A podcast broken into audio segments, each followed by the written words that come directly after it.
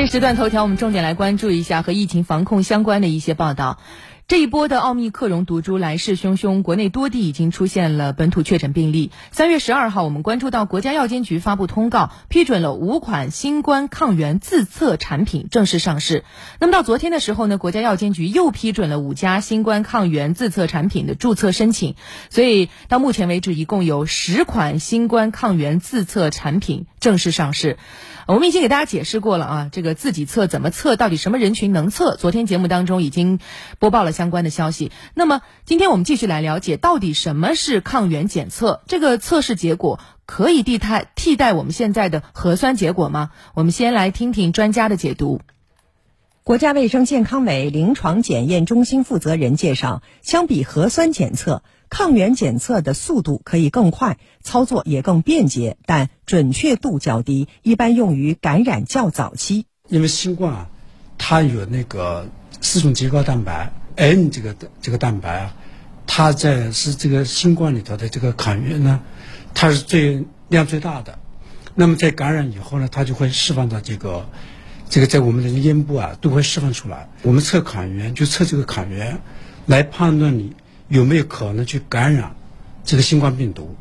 专家称，核酸检测依然是新冠病毒感染的确诊依据，抗原检测作为补充手段，可以用于特定人群的筛查，有利于提高早发现能力。它不能替代这个核酸检测，但是它可以及时的把可可能存在的传染源找出来。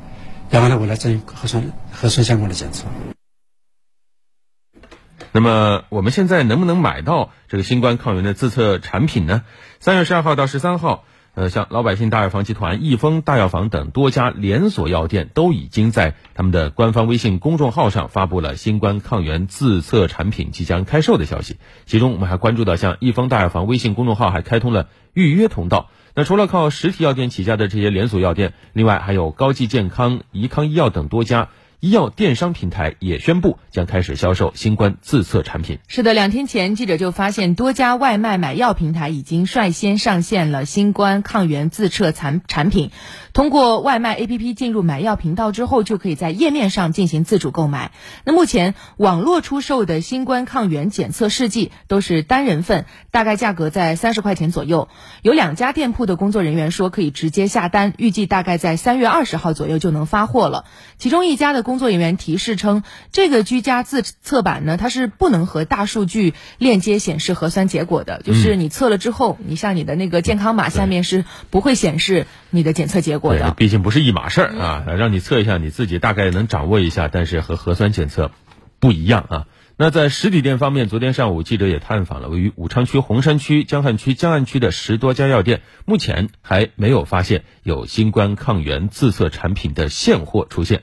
多家药店工作人员表示，一般的从药厂再到零售终端还是需要一段时间。目前各店都是排队等货，等到了货以后会第一时间通知。对，现在有很多药店呢都在为这个产品在培训。你比方说，昨天下午啊，得到有现货的消息之后，记者第一时间赶到了国药控股湖北汉口大药房有限公司的陆总店，门店人员正在接受相关产品的知识培训。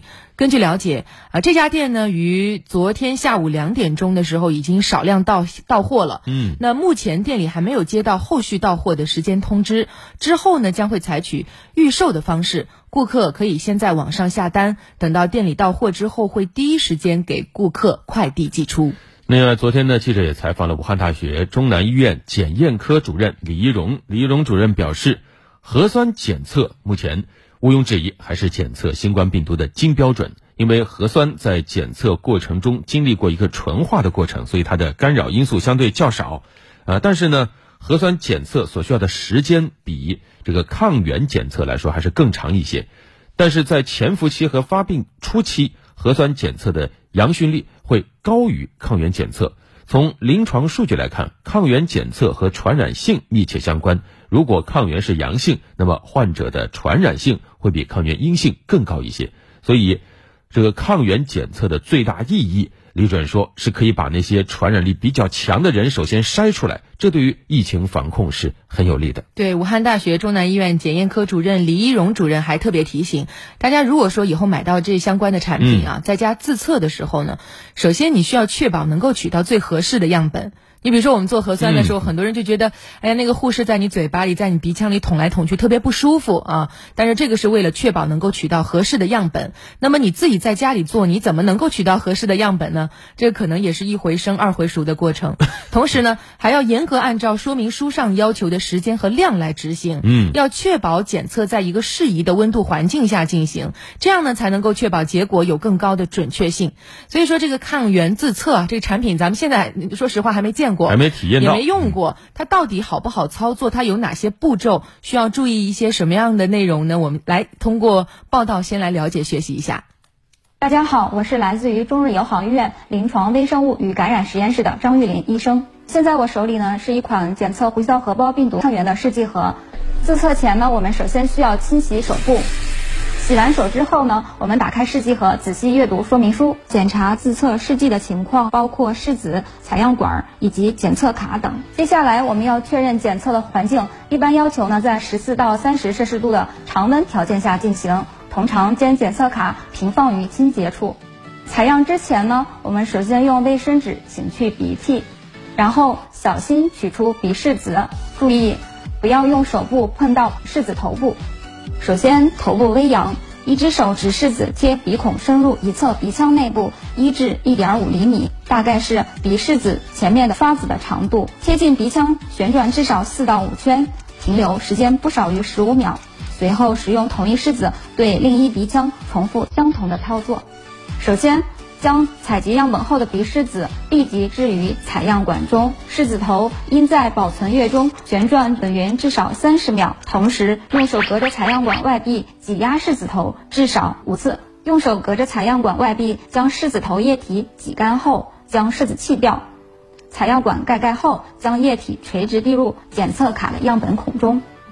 最后呢，我们根据试剂的说明书，等待一段时间之后进行结果的判读。阳性的结果呢，是在 C 和 T 处均显示红色或紫色的条带，T 处条带颜色可深可浅。阴性的结果呢，是在 C 处显示出红色或紫色条带，而在 T 处没有显示条带。可以看到，我们现在就是一个阴性的结果啦。C 处未显示出红色或紫色条带，无论 T 处是否显示条带，这样的结果是无效的，需要重新采样进行检测。湖北之声。